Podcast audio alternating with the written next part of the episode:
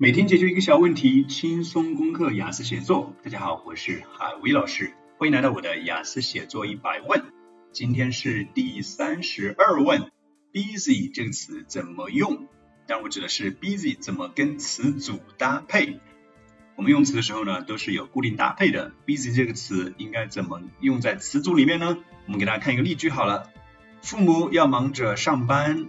这是我们在写作和口语里面经常会用到一句话，对不对？在讲小孩子啊，谁该照顾小孩，或者说为什么青少年犯罪越来越多，都很有可能用到这句话。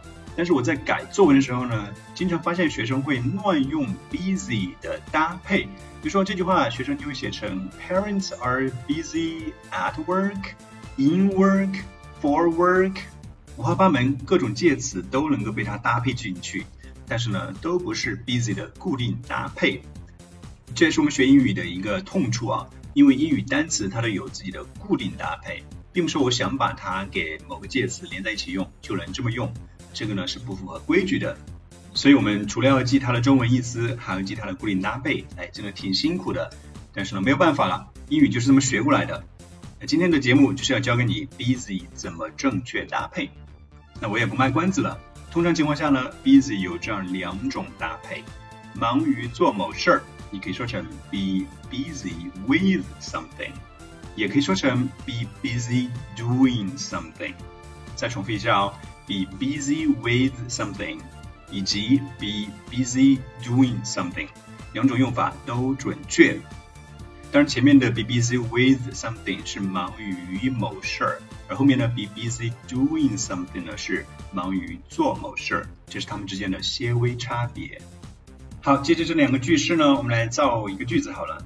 当今社会，每个人都忙着挣钱，说了一个大实话。怎么用正确的 busy 的搭配把它说出来呢？啊，忙于做某事儿，对不对？所以呢，好像是 be busy doing something。因此，我们把这句话说成：In today's world, everybody is busy making money. Be busy doing something，这样就可以了。